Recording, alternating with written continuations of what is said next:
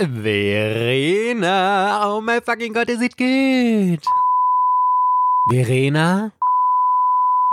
Oh, lovely. Kannst du jetzt bitte irgendwas sagen, was wir nicht zensieren müssen? Na, das kann ja eine Folge werden. Herzlich willkommen bei Otaku, dem Manga- und Anime-Podcast. Yeah! Mit Verena und der Princess of Hohle Fritten, Mike. Hello, hello, hello, Party Peoples and welcome back. Es ist Sonntag und hier sind Mike und Verena für euch. Hallo. Und das war auch schon das Fröhlichste an dieser Folge, denn heute wird eine. Verena, jetzt hast du die Stimmung wieder hochgezogen. Ich wollte gerade die Stimmung so schön runterziehen. Nein. Lass mir doch diese eine Minute Fröhlichkeit Ja, am Anfang. Okay, pass auf, wir lachen uns jetzt mal richtig aus, Verena. Ah. Lachst du? Nein. Ich lache Okay. immer noch mit, ja. Nein. Okay, also Party Peoples, wir wollen nämlich heute über ein ernstes Thema sprechen, auch wenn man auch über ernste Themen ab und zu mal gerne lachen darf. Denn es geht heute um Zensur in Mangas am Beispiel von Hinowaga Crush. Ähm, das ist wieder so das, das typische Thema, wie krass das Internet etwas zu einem Thema machen kann, obwohl, also ich bin felsenfest wirklich davon überzeugt, dass dieser in Anführungszeichen kleine Shitstorm, den Kase da gerade hat, wirklich nur eine super kleine elitäre Bubble, möchte ich es jetzt mal nennen, ist, die sich da total drüber aufregt, dass ähm, der Manga zensiert wird. Und also ich möchte jetzt mal ganz vorweg eine Sache für diesen kompletten Podcast sagen, was eigentlich fast immer gilt, aber heute besonders alles. Alles, was ich jetzt in dieser Folge sage und Verena auch, ist unsere persönliche Meinung zu dem Thema und nichts anderes.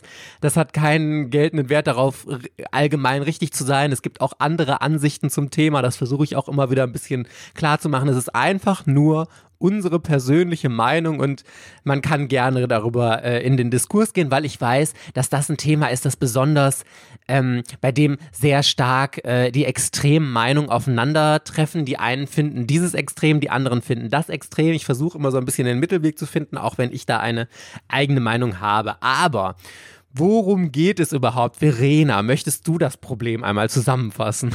Ja, also, Kase war ja mit äh, Akame ga Kill, einem Shonen-Manga, relativ erfolgreich. Hat dann auch das Prequel Akame ga Kill- ga Zero äh, lizenziert und jetzt äh, das Sequel Hinowaga Crush. Hinowaga Crush spielt zehn Jahre nach Akame ga Kill.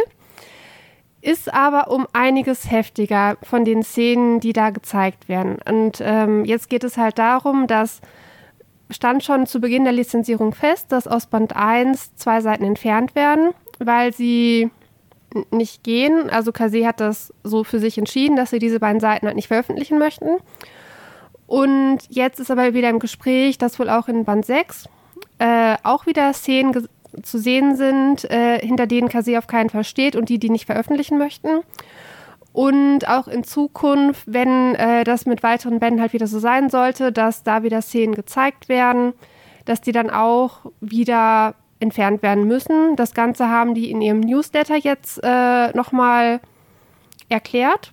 Damals, als Band 1 erschienen ist, wurde das auch schon auf der Internetseite kommuniziert und halt jetzt, weil es, weil sich halt wieder sehr viele drüber aufregen, äh, Stichwort Kunstfreiheit und man soll nichts lizenzieren, was äh, man nicht hundertprozentig äh, veröffentlicht. Der Autor hat sich da schon was bei gedacht, warum er diese Szenen so gezeichnet hat, aber tatsächlich finde ich das ein bisschen schwierig, das so pauschal zu sagen, weil Hinowaga Crush ist eine ganz andere Liga als Akame ga Kill. Soweit erstmal dazu. Also die Szene, um die es geht, in Band 1 ist es ähm, Sex mit einem Tier. Und in Band 6 müsste das sein, sind es ähm, Massenvergewaltigungen als Kriegsverbrechen. Von denen auch manche äh, Frauen oder Mädchen in dem Fall sehr, sehr jung aussehen und das deswegen einen kinderpornografischen Untertouch irgendwie noch hatte. So habe ich es auch verstanden. Also die Richtig. Szene aus Band 6 kenne ich nicht. Die Szene aus Band 1 habe ich jetzt extra für diese Folge mir angeschaut. Und ja, Also ich bin da nicht so leicht zu verstören, aber ich kann total nachvollziehen, warum Kase es einfach entfernt hat. Und ich will mal allgemein, ich will so mal ein bisschen allgemein auf die Thematik eingehen, so die beiden Seiten beleuchten und dann meinen oder unseren Senf dazugeben. Also die Kritiker von diesem Vorgehen sagen, das ist Zensur. Der Autor in dem Fall, glaube ich, hat sich was, oder Autorinnen allgemein haben sich ja was beim Werk, wenn sie das erschaffen, gedacht. Und das soll komplett unverfälscht in das jeweilige Land rausgebracht werden. Und Kunst ist immer von der Kunstfreiheit gedeckt. Das sagen die Kritiker eben davon. Und der Verlag argumentiert dagegen und sagt, nee, Leute, sorry, das muss man einfach unterschiedlich in anderen Ländern bewerten. Jetzt ist das Werk in Japan rausgekommen, soll aber nach Deutschland kommen und hier gelten nun mal ganz klare Regeln zu eben Kinderpornografie, äh, Sex mit Tieren und sowas. Ich habe das passende Wort dafür nicht parat, ist ja auch egal. Und solche Sachen darzustellen, sei es gezeichnet oder nicht, ist einfach in Deutschland verboten und deswegen muss es rausgenommen werden. Und ähm, ich habe eine, also es gibt im Comic-Forum, wenn ihr ein bisschen tiefer in diese Thematik einsteigen wollt, da gibt es einen Thread dazu. Wenn ihr ähm, Hinovaga Crush Comic-Forum bei Google eingebt, dann kommt ihr direkt dahin. Da könnt ihr diese ganze Diskussion ausführlich mitlesen und ähm, ich kann es natürlich grundsätzlich verstehen, dass Leute sagen, man soll ein Werk so unverfälscht wie möglich rausbringen, weil in der Vergangenheit ist ja auch wirklich öfter mal in Werken rumgefuscht worden, sind Übersetzungen geändert worden, wenn wir das Beispiel Sailor Moon oder sowas nehmen, dass da aus ähm, Michiro und Haruka als lesbisches Pärchen Cousinen gemacht wurden, jetzt vor allem im Anime, ich, im Manga jetzt nicht so, aber also das ist ja schon weit verbreitet, dass da sehr die Zensur irgendwie angesetzt wird, was ich auch kritikwürdig finde. Aber, das ist jetzt wieder meine persönliche Meinung zu diesem Thema, hier in diesem Einzelfall reden wir einfach von ekelhaften Praktiken und sowas ist für mich auch einfach nicht mit Kunstfreiheit gedeckt. Also kein Mensch braucht eine Sexszene mit einem Tier in einem Manga oder äh, irgendwas, was an Kinderpornografie grenzt oder so, das hat, also das, das, das braucht man einfach nicht. Keiner kann mir erzählen, ja, oh, das, das verfälscht das Werk, wenn man diese eine Seite dann rauslässt und dann geht ja ganz viel Sinn oder so verloren. Ich finde, das sind einfach ekelhafte Darstellungen und Kunstfreiheit ähm, darf auch nicht alles. Also dann könnte man ja, das ist jetzt, ich versuche jetzt extra zu überspitzen und das Thema zu überdramatisieren, um das mal so ein bisschen klar zu machen.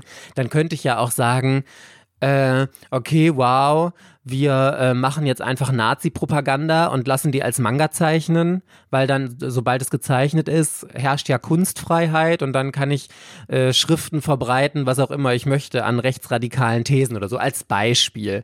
Das ist ja auch totaler Bullshit, ist auch verboten. Also man kann nicht alles einfach mit Kunstfreiheit begrü äh, begründen. Und ich finde, hier in diesem Fall, das sind einfach widerwärtige Praktiken, und kein, also es ist ja noch nicht mal handlungsrelevant. Selbst wenn, fände ich es schwierig. Und hier in diesem Fall trägt es ja wirklich überhaupt nicht zur Handlung bei, dass diese Szenen da sind. Und ich finde es absolut in Ordnung von Kase, dass sie sagen, das sind Szenen, die können uns rechtliche Schwierigkeiten bereiten, wenn wir sie so rausbringen. Und deswegen zensieren wir das und wollen das einfach vermeiden. Es ist generell ja auch so, dass ähm, Meinungsfreiheit, Kunstfreiheit, Kunstfreiheit ist ja eine Form von Meinungsfreiheit. Das gilt aber nur im Rahmen der gesetzlichen Möglichkeiten und man darf ähm, meinungstechnisch und kunsttechnisch darf man Sachen nicht verbreiten, die die Jugend gefährden, die gegen andere Gesetze verstoßen. Ne? Also das deswegen Meinungsfreiheit oder Kunstfreiheit steht nicht über irgendwelchen anderen Gesetzen wie was weiß ich Jugendschutz. Und ich finde bezüglich Novaga Crush ist auch nochmal eine etwas andere Problematik, weswegen man es auch zum Beispiel nicht mit Golden Kami vergleichen kann.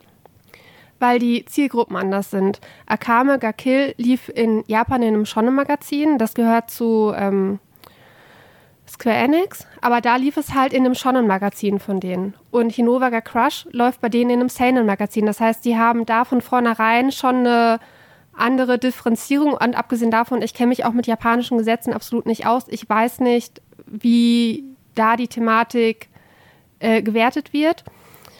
Aber das haben wir hier bei uns nicht. Bei uns gibt es nicht Kase Jump und Kase Seinen oder Kase für 14-Jährige und Kase für Erwachsene. Und da glaube ich auch, also Kase hat ja auch generell so ein bisschen die Politik, das kam zumindest im Interview so vor, dass die zum Beispiel, das sieht man ja auch an den Boys Titeln, die die halt auswählen, dass die da jetzt keinen Bock haben, dass das irgendwie so eine Art Porno halt irgendwie ist, wo einfach nur gepimpert wird, äh, fünf verschiedene Szenen hintereinander dass sie da schon so ein bisschen unschuldigere Sachen halt irgendwie raussuchen.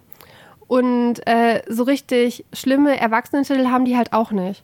Und äh, jetzt die ganzen Leser, die vielleicht Akamga Kill-Fans sind, da gehe ich davon aus, dass ähm, Kase genau weiß, wer die Käufer halt sind und dass das wahrscheinlich eher Jugendliche sind. Oder vielleicht junge Erwachsene, aber hau hauptsächlich auch viele wahrscheinlich, die unter 18 sind. Und dann kann ich gut verstehen, wenn man sich Hinovaga Crush anschaut und sieht, äh, wie brutal dieser Manga halt ist. Dass man dann sagt, okay, die Leser, die Akame ga Kill gelesen haben, die wollen wir nicht unbedingt, da stehen wir nicht hinter, dass die jetzt auch Hinovaga Crush lesen und dass da jetzt dann praktisch der Titel als empfohlen ab 18 eingestuft wird, das reicht ja tatsächlich in Deutschland nicht aus. Deswegen wird die ja trotzdem an Minderjährige verkauft. Also das ist ja nur eine Empfehlung, aber es ist ja kein geltendes Recht, dass äh, Jugendliche den da nicht kaufen dürften. Und äh, dazu dann nochmal diese Triggerwarnung. Finde ich tatsächlich auch gar nicht so unsinnig, dass man ähm, tatsächlich im Manga noch davor warnt, dass da halt diese Gewalt und entmenschlichenden Kriegsverbrechen halt äh, dargestellt werden. Und das war, glaube ich, als die den Manga lizenziert haben, nicht abzusehen. Aber was ich mir auch tatsächlich vorstellen kann, ist, äh, es ist ja auch immer so ein bisschen mit den Lizenzen, glaube ich, so, dass es immer so ein Geben und Nehmen ist und dass man nicht immer sagen kann, nee, hier Novaga Crush machen wir nicht. Wir finden zwar eure Lizenzen ganz toll und mit Akame ga Kill haben wir voll viel Geld verdient oder so, aber ich glaube, dass da auch das nochmal so ein bisschen komplizierter ist. Also, dass wahrscheinlich äh, Kase die Lizenz gerne haben wollte, aber ähm, Square Enix auch gerne wollte, dass Kase die Lizenz nach Deutschland bringt. Und das ist dann so ein Geben und Nehmen. Und ich weiß gar nicht, ob die hätten Nein sagen können oder ob sie es halt abschätzen konnten, wie krass dieser Manga halt wird. Aber ich finde es halt vernünftig. Da hatte ich mir nochmal tatsächlich überlegt, Kriegsverbrechen ist ja eigentlich so relativ weit weg, weil wir seit 70 Jahren keinen Krieg mehr haben und seitdem ähm, praktisch wir mit sowas nie aufgewachsen sind. Aber es gibt ja tatsächlich Flüchtlinge in Deutschland. Und ich weiß nicht, ob das für die tatsächlich sinnvoll ist, äh, dann solche Warnungen halt in so einen Manga mit reinzuschreiben. Damit man, man ich meine, man denkt bei Hinovaga Crush, wenn man Akame ga Kill äh, liest, das wird ein lustiger Battle-Shonen-Manga mit hübschen Frauen und großen Brüsten und äh, dass da ständig Leute abgeschlachtet werden und äh, Frauen vergewaltigt werden und das sieht man dem Manga nicht an und das sieht man den auch anhand der Cover nicht an. Und ich finde, deswegen kann man es auch nicht mit Golden Kami vergleichen, weil Golden Kami hat ja, glaube ich, bezüglich Manga-Kults-Einschätzung wahrscheinlich eher sowieso schon wieder eine erwachsenere Zielgruppe und erwachsenere Käufer. Und da ist die Szene mit diesem Tier in Band 11 halt auch in einem ganz anderen Kontext. Äh, deswegen ich finde das vernünftig und ich finde es super, wie sie das kommuniziert haben. Und ich finde es auch gut, dass äh, Herr Pelsch tatsächlich sogar im Comicforum sich die Mühe gemacht hat und da nochmal auf ganz viele von diesen Kommentaren eingegangen ist, wobei ich tatsächlich bezweifle, ob die das überhaupt hören wollen. Ich habe das Gefühl, die sind in ihrer Meinung so festgefahren, dieses B -B -B Zensur und Presse und äh, Kunstfreiheit, das ist immer direkt was Schlechtes. Aber man, also erstmal, ich glaube, dass die meisten kennen sich halt mit den Lizenzen nicht aus, die kennen sich mit den Rechten nicht aus, die kennen sich mit den drohenden Strafen nicht aus. Und ähm, es ist halt immer eine Einzelfallentscheidung und es ist auch ein Image, was Kase vertritt. Und wahrscheinlich sind es sogar die Leute, dass man denen es sowieso niemals recht machen könnte. Also ich finde irgendwie, die haben immer was zu meckern. Ich denke mir immer, 99 Prozent aller Leserinnen und Leser, die diesen Titel lesen, kennen das Original nicht. Also die kennen die japanische Version nicht, die wissen vielleicht grob, worum es in diesem Manga geht und äh, interessieren sich dafür, weil sie Akamega Kill oder so gut fanden. Aber wenn sie die deutsche Version lesen, dann wissen sie überhaupt gar nicht ähm, oder kennen die Szenen nicht, die entfernt wurden. Dass diese eine Seite, die problematisch ist, rausgeschnitten wurde, weiß man nur dadurch, dass Kase es ja im Vorfeld gesagt hat oder irgendwelche Hardcore-Fans, ähm, die halt das Original kennen und darauf aufmerksam machen. Und ich bin fest davon überzeugt, wenn du dieses Wissen einfach gar nicht hättest, dann würde es keine Sau stören und keiner so auffallen. Es geht ja einfach nur darum, ums Prinzip. Ich glaube, es geht gar nicht um die Sache an sich, dass sie sich mit der Thematik auseinandersetzen wollen, sondern es ist ein ganz stures das Werk muss genauso bleiben, wie es äh, herausgebracht wurde in Japan und darf nicht verändert werden. Und mit diesen Problematiken wird sich irgendwie gar nicht auseinandergesetzt, was ich sehr schade finde. Ich fand auch einen Kommentar ziemlich, ziemlich doof, muss ich sagen. Ich ähm, habe den jetzt nicht vorliegen, aber er war ungefähr O-Ton-mäßig dass die Person, die den Kommentar im Comicforum geschrieben hat, überhaupt nicht nachvollziehen kann, wie jemand Zensur verteidigen kann. Also warum es Leser oder Leserinnen gibt, die sagen, das ist doch total in Ordnung, dass das zensiert wurde. Das fände er, ich, ich glaube es, also ich glaube, es war, dass er gesagt hat, das findet er äh, total schlimm, wenn Leute sowas auch noch verteidigen und verachtenswert, was weiß ich nicht was. Und ich habe mir gedacht, hä? Was ist das denn für eine intolerante Meinung? Ich meine, ich sage ja auch, ich habe totales Verständnis dafür, wenn Leute sagen, ich möchte, dass ein Werk so, ähm, so originalgetreu wie möglich auf den Markt gebracht wird, kann ich absolut nachvollziehen. Und trotzdem finde ich den Schritt richtig. Aber warum kann man mir denn meine Meinung nicht lassen und sagen, jo, es ist auch total in Ordnung, wenn du findest, dass äh, es eben zensiert richtig ist. Und ich, ich finde, man muss Kase an der Stelle nochmal loben, weil sie haben von Anfang an schon bei Band 1 im Vorfeld kommuniziert, dass es dort Zensur geben wird. Also den Leuten war das im Vorfeld bewusst und man konnte ganz klar sagen, ich möchte das nicht. Und das haben ja auch eine im Comic, äh, einige im Comicforum zum Ausdruck gebracht. Und ich finde das eine absolut legitime Meinung und total in Ordnung zu sagen, ich unterstütze Zensur nicht, ich möchte das nicht, ich werde diese Ausgabe nicht kaufen total in Ordnung, eure Entscheidung dann habt ihr halt Pech gehabt. Dann kauft ihr halt die englische Ausgabe oder sonst was und Kase denkt sich, okay, mein Gott, kaufen jetzt halt 25 Leute diese Ausgabe nicht. Aber dafür kaufen 8000 andere Leute kaufen diese Ausgabe und 25 Leute, die das jetzt stört, kaufen halt die englische Ausgabe. Es ist ja total in Ordnung und Kase hat ja jetzt sogar auch nochmal explizit nochmal darauf hingewiesen und gesagt, okay, es ist jetzt im weiteren Fall, als wir die Serie lizenziert haben, war äh, klar, dass im ersten Band was zensiert werden muss, aber noch nicht, dass das auch weitergeht. Ähm, also klar kann man sich das auch zum Teil denken, wenn der erste Band schon so anfängt, aber als andererseits kann man sich als Leserin oder Leser auch denken, wenn im ersten Band schon was zensiert wird, dass die Möglichkeit besteht, dass auch im weiteren Verlauf zensiert wird. Und ähm, jetzt sind halt im Verlauf der Geschichte seit Lizenzierung neue Kapitel rausgekommen, in denen wieder was Problematisches ist und Kase sagt, okay, wir müssen da nochmal einschreiten und das zensieren, um es auf den deutschen Markt zu bringen. Und das ist in Ordnung, weil, wie du sagst, Patrick Pelch hat sich ja im Comicforum geäußert, also das ist der Chef von Kase Manga. Und er hat dann auch nochmal erklärt, was ich auch sehr interessant fand, wusste ich nicht, dass sich, wenn man eine Lizenz einkauft, verpflichtet man sich gegenüber dem Lizenznehmer in Jap äh, Lizenzgeber in Japan, dass man überprüft, ob das Werk in dieser Form in unserem Land, in dem Fall Deutschland, rausgebracht werden darf oder ob das Probleme geben kann. Und im Zweifel einzuschreiten. Und man muss sich ja auch klar machen, also Kase sagt ja nicht einfach eigenverantwortlich, äh, ja, pf, wir schneiden das jetzt einfach mal raus und passt schon. Also das, das findet ja in Absprache statt. Also Kase geht auf den Lizenzgeber zu, sagt hier, diese und diese Seite ist potenziell problematisch für uns in Deutschland und wir ähm, wollen da halt keine Probleme mitbekommen, rechtliche. Deswegen würden wir das gerne äh, rausschneiden oder in der deutschen Fassung rauslassen. Und der Lizenzgeber sagt dazu ja. Und, oder hat in diesem Fall ja gesagt. Obviously, denn sonst wäre dieser Manga ja in Deutschland nicht erschienen. Und von daher, ähm, hat es ja das Okay dafür gegeben. Also es ist ja nicht einfach rausgeschnitten worden. Finde ich auch immer wichtig zu berücksichtigen. Die Leute, die sich anstellen, können sich ja wirklich dann die betreffenden Bände auf Japanisch kaufen oder die englische Ausgabe oder sie lassen die Reihe einfach komplett sein und hören auf, sich darüber aufzuregen. Es ist, ähm, ich glaube nicht nur, dass es daran liegt, dass Kase Angst hat, dass die wegen Paragraph 164a und 104, ach, 184a und 184b da irgendwie verklagt werden und da Strafe zahlen müssen. Ich glaube wirklich, es passt dir noch nicht ins äh, Image. Und dadurch, dass Akame Kill eine jugendlichere Zielgruppe halt hat als Shonen-Manga, ist es nochmal problematischer, weil ja dann praktisch Hinovaga Crush als Fortsetzung genau diese Leute halt eigentlich wieder anspricht. Und da steht Kase, glaube ich, nicht hinter. Die wollen Hinovaga Crush nicht an Jugendliche verkaufen. Aber sie können es ja nicht verhindern, weil man kann Bücher ja nicht äh, man kann ja nur empfohlen ab 18 halt draufschreiben und wer es halt dann kauft, ist je mehr selbst überlassen.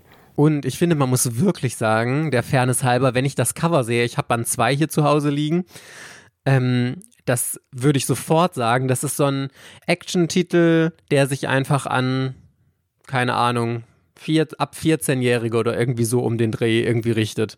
Weil ich habe jetzt ehrlich gesagt das Ding schon abgemacht. Ich weiß nicht mehr, ob da ein ab 16 Aufkleber drauf war. Wahrscheinlich, weil er war eingeschweißt. Von mir aus dann ab 16. Aber ähm, ich finde die Begründung von Patrick Pelch, weil er meinte, das ist immer immer eine Einzelfallentscheidung. Man kann, wie du eben auch meintest, man kann zum Beispiel Golden Kamui nicht mit diesem Fall jetzt in Hinovaga Crush vergleichen, ähm, sondern man muss immer im Einzelfall gucken und hier dann auch irgendwie vergleichen, wie sind jetzt die äh, Zeichnungen, was für ein Publikum spricht das an, ist es eine äh, Graphic Novel, ist es in einer Fantasy-Welt, spielt es oder so? Und er hatte da noch ein paar andere Beispiele genannt und ähm, das fand ich einfach super interessant und klar, ich finde, das ist ein Thema, darüber kann man diskutieren und äh, in welcher Form das passiert und so. Aber im Endeffekt liegt es beim Verlag und der hat nun mal entschieden, dass es zensiert wird und dann ist es halt so, ne? Was ich auch vernünftig finde, die haben es dann auch noch mal im Newsletter und auf ihrer Homepage geschrieben, dass halt äh, alle kommenden Bände, ohne dass wir dies im Einzelnen für jeden weiteren Fall bekannt geben, werden die halt eventuell halt auch zensiert. Ne? Also, weil das wäre mir auch zu blöd. Jedes Mal, äh, wenn halt dann wieder so eine Seite halt fehlt, weil da irgendeine Scheiße drin äh, vorkommt, was man aber nicht äh, veröffentlichen möchte, aus diversen Gründen, die ja schon zigmal jetzt genannt wurden, dass da jedes Mal wieder da so ein Fass aufgemacht wird. Ne? Also äh, teilweise solche Foren äh, auf Anime to You ist auch so ein Artikel, die haben dann, weiß ich nicht, vielleicht zehn, zehn Kommentare und der hat mal eben 100. Und äh, natürlich macht, nimmt man sich noch die Zeit, liest das Ganze durch, erklärt es den Leuten halt nochmal und dann Déjà-vu. Wahrscheinlich kam bei Band 1 genau die gleiche Diskussion, dann kommt jetzt bei Band 6 wieder die Diskussion, wenn das bei Band 9 vielleicht wieder passieren sollte. Macht, macht doch nicht jedes Mal die Scheiße da halt mit und rechtfertigt sich da und in einem höflichen Ton erklärt es nochmal und nochmal und nochmal. Da würde ich auch irgendwann sagen, so Leute, das ist in der Reihe jetzt so und wir werden das jetzt in Zukunft nicht mehr bei jedem einzelnen Panel nochmal ausführlich erläutern, warum wir es dieses Mal rausgenommen haben. Es sind, werden immer die gleichen Gründe sein. Und da finde ich es ist ein bisschen schwierig, weil die Fans, die wollen ja, dass äh, kommuniziert wird. Aber wenn man dann kommuniziert, lassen sie ja keine Argumente gelten. Und lassen sie ja gar nicht mit sich reden, weil kommunizieren heißt doch eigentlich so, wir haben das so entschieden. Äh, da wird dann noch nicht mehr diskutiert. Ich meine, das ist ja dann das Recht von Kase und Kases äh, Programmleitung, oder Redaktion äh, zu entscheiden, was sie veröffentlichen was nicht. Und wenn sie es nicht veröffentlichen wollen, dann wird es halt nicht veröffentlicht. Und ist ja auch deren vielleicht auch private Meinung, die damit ein, eingespielt hat. Aber man kann, dann muss man das einfach so stehen lassen. Wenn man informiert werden möchte, dann macht man bitte nicht jedes Mal ein Fass auf und regt sich da ewig lange drüber auf. Und es macht halt einfach nur schlechte Stimmung auf den Verlag und das ist halt zu Unrecht. Das ähm, stellt Kase dann so dar, als wären das halt irgendwelche Idioten, die uns einfach nur ärgern wollen. Ja, ich finde auch, ähm, genau wie sie es gemacht haben, eigentlich richtig, dass sie am Anfang jetzt beim ersten Band das erklärt haben und jetzt für ab jetzt, es kann halt immer mal wieder Zensur geben, weil ich glaube, du wächst sonst auch schlafende Hunde. Ich bin, wie gesagt, fest davon überzeugt, dass 95 Prozent der Leute, die das lesen, also die die deutsche Ausgabe kaufen, von dieser Problematik nichts mitbekommen haben, weil ich glaube, man überschätzt, wie viele Leute wirklich sich intensiv vorher mit diesen ganzen Titeln auseinandersetzen. Viele kaufen das einfach nur, weil sie es vielleicht als Empfehlung oder so gesehen haben oder im, im Comicladen sehen und so und lesen das dann und sind sich überhaupt gar nicht bewusst, dass etwas für die deutsche Ausgabe zensiert wurde und das ist auch vollkommen in Ordnung und diese kleine, diese, ähm, wie sagt man, der kleine Prozentsatz, die das wissen und die sich darüber aufregen, die sind halt immer besonders laut. Und deswegen finde ich es richtig von Kase, dass sie jetzt einmal darauf hingewiesen und gesagt haben, okay Leute, es kann immer wieder äh, passieren. Ich finde auch gut, also man findet ja auch im Internet, wenn man sich weiter mit der Thematik beschäftigen will, problemlos, was die Problematik hinter diesen Bänden ist. Und Kase hat sich ja auch ähm, im Comic-Forum erklärt. Ich kann auch total verstehen, warum sie das eben nicht im Newsletter machen, wo sie ja, wie gesagt, viel, viel mehr schlafende Hunde wecken als im Comic-Forum, wo eh. Die haben es im, im Newsletter kommuniziert. Ja, ja, aber nicht, sie haben, sind nicht explizit darauf eingegangen, was die Problematik in den einzelnen Bänden ist, meine ich jetzt. Also so, klar, sie, ja. haben, sie haben das gesagt, wir zensieren das, aber sie haben dann, sind dann nicht näher darauf eingegangen, wieso, weshalb, warum, was die Problematik ist. Und das finde ich auch genau richtig. Es wird einmal gesagt, okay, das passiert und dann kann jeder für sich entscheiden, ich kaufe das oder ich kaufe das nicht und ähm, gut ist. Und ja, genau, einfach informieren. Und das gilt auch für andere Verlage. Es hat ja Egmont, äh, Mangelkult, die haben ja auch schon alle diese Probleme gehabt veröffentlichen wir das jetzt so, wie es ist? Oder Panini, das hatte das ja auch schon. Nur äh, wenn die Fanbase jedes Mal so abgeht und das dann so einen miesen Beigeschmack hat, dann macht man sich das mit der Kommunikation, glaube ich, wieder ein bisschen kaputt irgendwann. Ja, total. Und ich, ich bin auch nicht sicher, ob es wirklich so gewesen wäre, dass wenn jetzt den Titel ein anderer Verlag rausgebracht hätte, ob er dann unzensiert in Deutschland erschienen wäre. Das ist sowieso was wäre, wenn denken. Keine Ahnung, kann man nichts zu sagen, kann man nur äh, mutmaßen, könnte man natürlich nachfragen, aber bringt im Endeffekt auch nichts, weil Kase jetzt den Titel hat. Und entweder kauft man diese deutsche Ausgabe oder man kauft sie halt auch nicht. Das ist ja zum Glück, kann das ja jeder für sich selbst entscheiden. Und ähm, ja, ich glaube, jetzt haben wir alles dazu gesagt, oder? Ja, ich glaube, das Thema ist totgeredet. Also Verena, hier, wo wir schon bei Depri-Stimmung sind, ziehen wir die direkt durch. Du hast nämlich eine Serie gelesen, die du seit ewig und drei Tagen lesen wolltest. Und weißt du was? Ich habe die ja auch mal vor ewig und drei Tagen genauso in einem Fanpaket, weiß ich noch, die ersten Bände bekommen von der lieben Natsu Reborn. Da kann ich mich noch sehr genau dran erinnern. Ich weiß nicht, ob du diesen Podcast noch hörst. Wenn ja, liebe, liebe Grüße an der Stelle. Und ähm, mir wurde da auch mal gesagt, boah, du musst Reborn lesen, die Serie ist so großartig und Verena, du hast es getan. Also ich habe es jetzt bis Band 30 von 42 getan. Und äh, erstmal vorneweg, also es ist natürlich nur meine Meinung zu Reborn und alle sind happy und können happy sein, denen die Reihe wunderbar gefällt. Ähm, seid mir nicht böse, dass sie mir jetzt vor, vorneweg die Spannung schon aufgelöst, mir hat sie halt nicht wirklich gefallen äh, die Reihe, die hat sich gezogen wie sonst was. Und das ist ein bisschen tragisch, weil also ich habe die Reihe, ich glaube, ich habe bald ein Jahr gebraucht, bis ich die halt komplett hatte. Und dann habe ich sie mir nochmal so zwei Jahre aufgehoben und wollte sie in einem ganz besonderen Moment lesen, wo ich denke, boah, ich werde diese Reihe so abgrundtief lieben. Ich werde alle Charaktere toll finden. Ich werde so richtig wieder im Shonen-Hype äh, drin sein und hab mir da so, hatte da so viele Erwartungen von. Dann äh, lese ich den ersten Band und denke mir, was ist das? Was ist das hier für eine Story? Unser Hauptcharakter, Suna, ist ein absoluter Loser, der hat keine Freunde, der kann nichts, der hat vor allem Angst. Ähm, und dann taucht da so ein, so ein Baby auf. Das Baby ist Reborn. Der trägt dann so ein Mafiosi-Outfit und hat so eine Knarre dabei und so einen Zylinder halt irgendwie auf und so einen fetten Schnuller um und sagt ihm halt, Suna, du wirst der nächste Nachfolger der Vongola-Familie, du bist das neue Familienober oder Oberhaupt. Ich bilde dich jetzt zu einem Profi-Killer, Mafiosi, was auch immer halt aus. Und Suna will davon nichts wissen. Der denkt sich, das ist ein schlechter Traum so ungefähr. Dann kommt erstmal so ein bisschen Charaktereinführung, halt, dass er so zwei, drei, vier Freunde halt irgendwie kriegt, die ihm dann halt auch praktisch als Mafia-Oberhaupt halt irgendwie folgen sollen, als die neue Nummer 1 oder Nummer 13 war das, glaube ich. Ja, auf jeden Fall ähm, dachte ich mir dann erstmal, okay, dann geht es ja um die Fähigkeiten in dieser Welt. Ich dachte ja schon so, Reborn, Reborn magst du nicht. Dann die Fähigkeiten. Äh, es ist dann irgendwie so, dass es so Todeswillenpatronen gibt. Also Reborn hat dann so eine Waffe, die wird von die coolen Men von so einem Chameleon produziert, was auf seinem Kopf sitzt. Aber okay. Äh, und mit dieser Waffe schießt er dann Suna in den Kopf. Sona ist dann tot, aber er macht es immer in einem Moment, wo er einen innigen Wunsch hat. Dann äh, steht Reborn halt, also dann steht Sona halt wieder auf mit dem Todeswillen und setzt das dann um, was er halt unbedingt machen wollte, kurz bevor er halt gestorben ist. Zum Beispiel beim Sportfest gewinnen oder seiner großen Liebe seine Liebe gestehen. Und äh, dann tauchen noch so ein paar Charaktere auf. Also hier so ein einer, der ist totaler Fan von Bomben und hat irgendwie die ganze Zeit irgendwie Dynamit dabei. Einer ist dann so ein Supersportler. Dann kommt dann noch so eine komische Schwester. Die äh, kann absolut nicht kochen. Die hat dann so die giftige Küche und alles, was sie kocht, ist halt giftig und total verrotten, lässt alles verrotten, was damit in Berührung halt kommt. Dann tauchen noch zwei andere kleine Kinder auf. Ipin und Lambo. Gott. Ipin ist so eine, so eine kleine Asiatin, die aber nur Chinesisch spricht. Und Lambo ist einer, auch so ein, so ein Kleinkind halt. mit so einer komischen Perücke, wo alles Mögliche drin ist, also wie so, ein, wie so eine, Unend wie so eine ähm, bodenlose Tasche halt, mit so einem ähm, Kuhkostüm.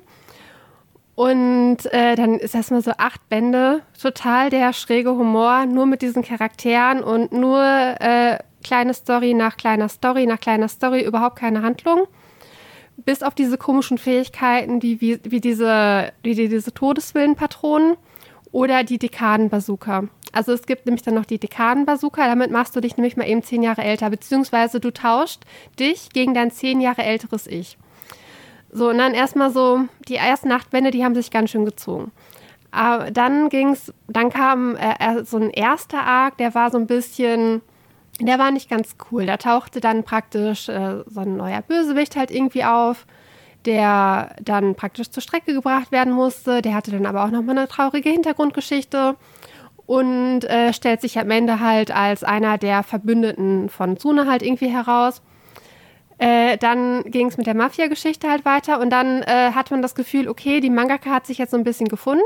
Die ist jetzt von diesem Pink Pimperlitzchen-Kram mit diesen komischen Todeswillenpatronen und dieser Dekan-Bazooka ist jetzt weg. Jetzt kommen richtige Fähigkeiten. Jetzt geht das Shonen-Ding endlich los.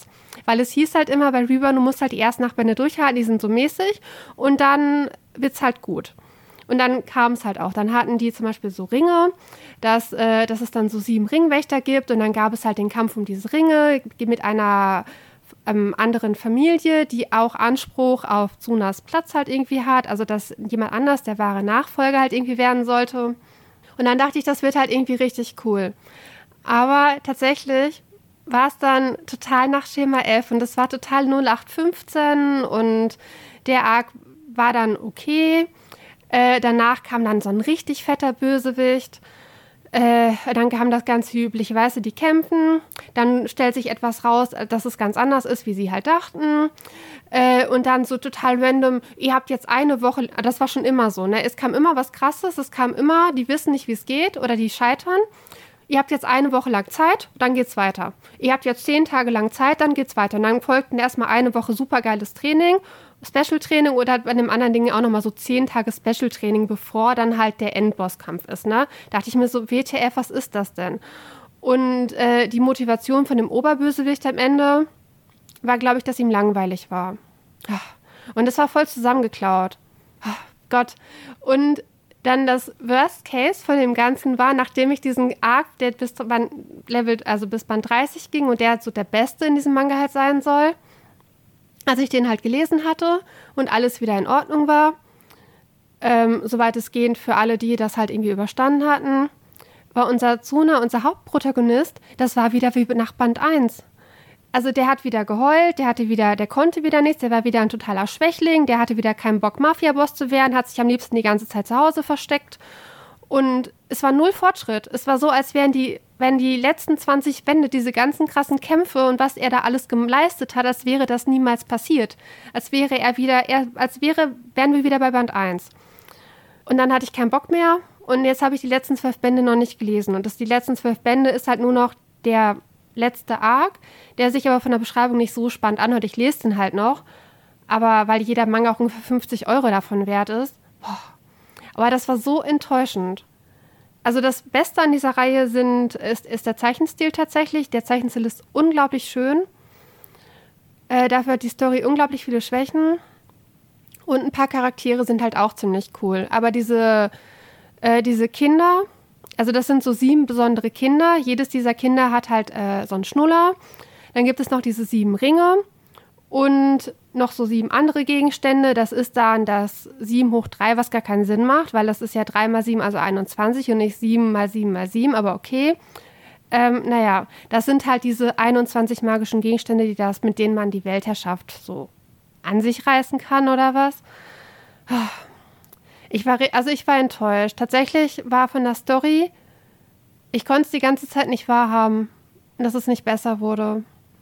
Ich habe es dann irgendwann noch mal ganz fleißig diesen guten Arc halt gegen Bia Koran oder wie der halt hieß gelesen. Das war noch das Beste. Bia Koran, richtig. Der war eigentlich ganz cool, auch wenn er am Ende ein etwas enttäuschendes Motiv hatte. Also, ich bin ja die ganze Zeit fasziniert gewesen, als du mir von der Reihe zwischendrin berichtet hast. Dass du wirklich knallhart durchgezogen hast. Ich denke mir immer nur, du hast mir ja schon nach den ersten Bänden die ganze Zeit erzählt, wie scheiße das ist und dass dir das gar nicht gefällt und dass du da nicht so richtig in die Story reinkommst und so und du hast einfach trotzdem 30 Bände durchgezogen und willst jetzt auch noch die letzten Bände durch und ich denke mir nur, boah, wirklich, also ich meine, ihr kennt mich ja und meine Einstellung, wenn mir Band 1 nicht gefällt, dann bin ich schon, habe ich schon keine Motivation, Band 2 noch zu lesen, weil ich das größte Lebenszeitverschwendung auf My Life finde. Und Verena zieht einfach hier äh, 30 Bände knallhart durch, um zu wissen, wie diese Geschichte ist und es wirklich bis zum Finale beurteilen zu können. Ich habe mich wirklich, ich habe mich ja drei Jahre auf diese Reihe halt gefreut. Ne? Und es war auch schwierig, die halt komplett zu bekommen. Und ich wusste von vornherein, dass die ersten acht Bände wohl ein bisschen anders sind als der Rest der Geschichte. Und ab ähm, Band 9 hatte man wirklich das Gefühl, jetzt geht ein richtiger Shonen halt los mit coolen Kämpfen und sowas.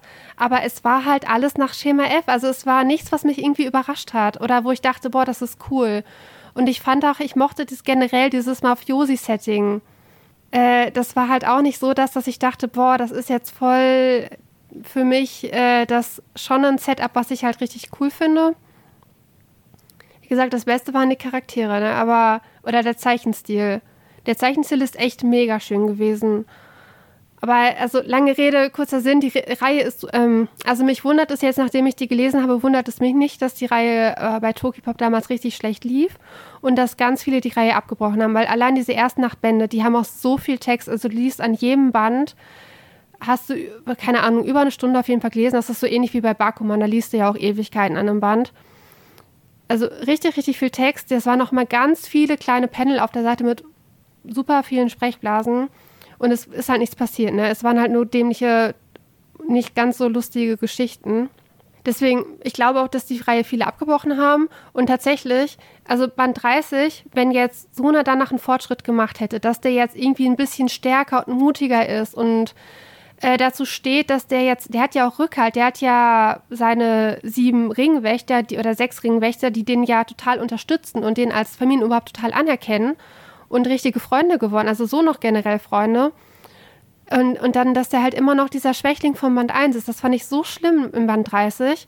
Und ich frage mich, was ist das bitte schön in diesen zwölf Bänden, was da jetzt noch passiert? Das kann doch nur wieder langgezogene Grütze sein. Und also, ich halte eine Neuauflage, jetzt wo ich das gelesen habe, für absolut dämlich, falls das irgendjemand vorhatte, äh, diese Reihe neu aufzulegen, weil die, okay, die kostet gebraucht, ist die halt unbezahlbar mittlerweile. Aber ich kann sie auch absolut nicht empfehlen und ich denke mir, ihr verpasst absolut nichts. Also es gibt andere schön gezeichnete Shonen-Titel, die viel, viel, viel mehr Spaß machen, die eine wirklich bessere Handlung hatten. Ich werde in einer späteren Folge werde ich mal von Black Cat vorschwärmen. Meinetwegen Black Cat ist ein in 20 Bänden abgeschlossener cooler Schon, der hat Spaß gemacht, der ist halbwegs leicht zu bekommen. Oder Bleach macht auch viel mehr Spaß als Reborn. Das ist ja diese Magie des Vergriffenen. Sobald eine Reihe nicht mehr zu bekommen ist, wird sie vom Underdog, also nicht immer, aber total oft, dass die Nachfrage dann total danach steigt und alle sie unbedingt haben wollen, weil sie denken, okay, es ist selten, das muss gut sein, ich muss es haben. Das ist ja das gleiche bei mein Paradebeispiel für alles, I'm sorry, Kyokai no Rinne. Habe ich ja auch jetzt endlich mal angelesen in einer der letzten Folgen vorgestellt und ist ja auch wirklich, lohnt sich jetzt nicht sonderlich. Aber ich habe das Gefühl, man hört das viel öfter, dass Leute es haben wollen, seit es vergriffen ist. Genauso Reborn. Ich habe auch so in meiner Bubble, ich kann es natürlich, natürlich null die komplette Nachfrage einschätzen. Ich kann immer nur meine eigene Bubble bewerten. Aber da höre ich Reborn auch total oft immer, ah ja, Reborn, bliblablö. Aber hat auch halt auch keiner gelesen. Die Nachfrage ist, glaube ich, immer nur dadurch gestiegen, dass die Serie halt vergriffen ist. Und deswegen finde ich es super interessant, deine Einschätzung zu hören. Und was mich jetzt noch interessieren würde dazu übrigens, weil du meintest, das ist so Schema F, typisch Shonen.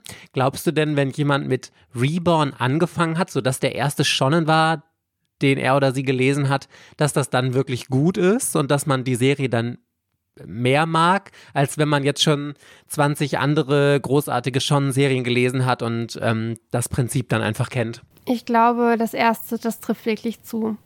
Also Reborn ist wirklich, wenn man, wenn das der erste Shonen-Manga war, den man äh, gelesen hat, dann hat man da wirklich seinen Spaß dran. Und wenn es auch der zweite Shonen-Manga ist, den man gelesen hat, dann hat man da auch noch seinen Spaß dran. Also so ist es halt jetzt nicht. Aber es ist also mich hat halt nichts mehr überrascht. Ich mochte, ich fand am Anfang schon diese Todeswillenpatrone mit diesem, dass er die ganze Zeit in den Kopf geschossen wurde und dann steht er halt wieder auf mit dieser Flamme vor dem Kopf. Ich fand das so dämlich, weil normalerweise ist es halt in diesen Shonen-Sachen ja so, dass du die Fähigkeiten irgendwie cool findest. Du liest Naruto, denkst, boah, Ninjas sind so cool und äh, das und das ist cool. Oder du denkst dir bei Black Clover, die Zauberei ist cool. Oder du denkst dir bei Bleach, dass mit den Shinigami diesen Geisterfähigkeiten ist cool. Oder bei Jujutsu Kaisen, dass sie da irgendwelche Dämonen beschwören können. Und weißt du, also du musst eigentlich bei einer Schon-Serie, du musst von vornherein dieses Grundsetting mit den Fähigkeiten musst du halt cool finden. Und das war die erste Nachtbände, war das Kacke. Und dann jetzt, hab, jetzt fällt mir jetzt gerade wieder ein, das System ist später cooler geworden. Also ich hätte mit 14, 15, hätte ich das System mit den Ringen, hätte ich total cool gefunden. Dass du halt so einen Ring hast, der dir halt Macht verleiht, so einen Windring und so einen Himmelsring und äh, so ein, ich glaube, das eine war ein Schattenring und dann hätte ich halt auch, hätte ich einen Ring getragen und hätte den dann so, boah, das ist jetzt der Himmelsring und äh, damit kann ich jetzt das und das. Und die hatten später so ein Prinzip wie bei Digimon. Es gab dann, äh, dass die dann so Boxen eingeführt haben und in diesen Boxen waren dann halt so Tiere drin. Zum Beispiel so ein cooler Igel oder der ist mir jetzt am besten im Gedächtnis geblieben oder so ein Wolf oder sonst wie was. Auf jeden Fall halt richtig coole Tiere. Und äh, man konnte dann mit dem Ring, konnte man wie bei Pokémon oder bei Digimon, konnte man dann halt praktisch dieses Tier aus dieser Box halt rausholen und das hat dann praktisch für einen halt gekämpft. Und das hat man dann mit seiner Macht halt äh, praktisch gesteuert.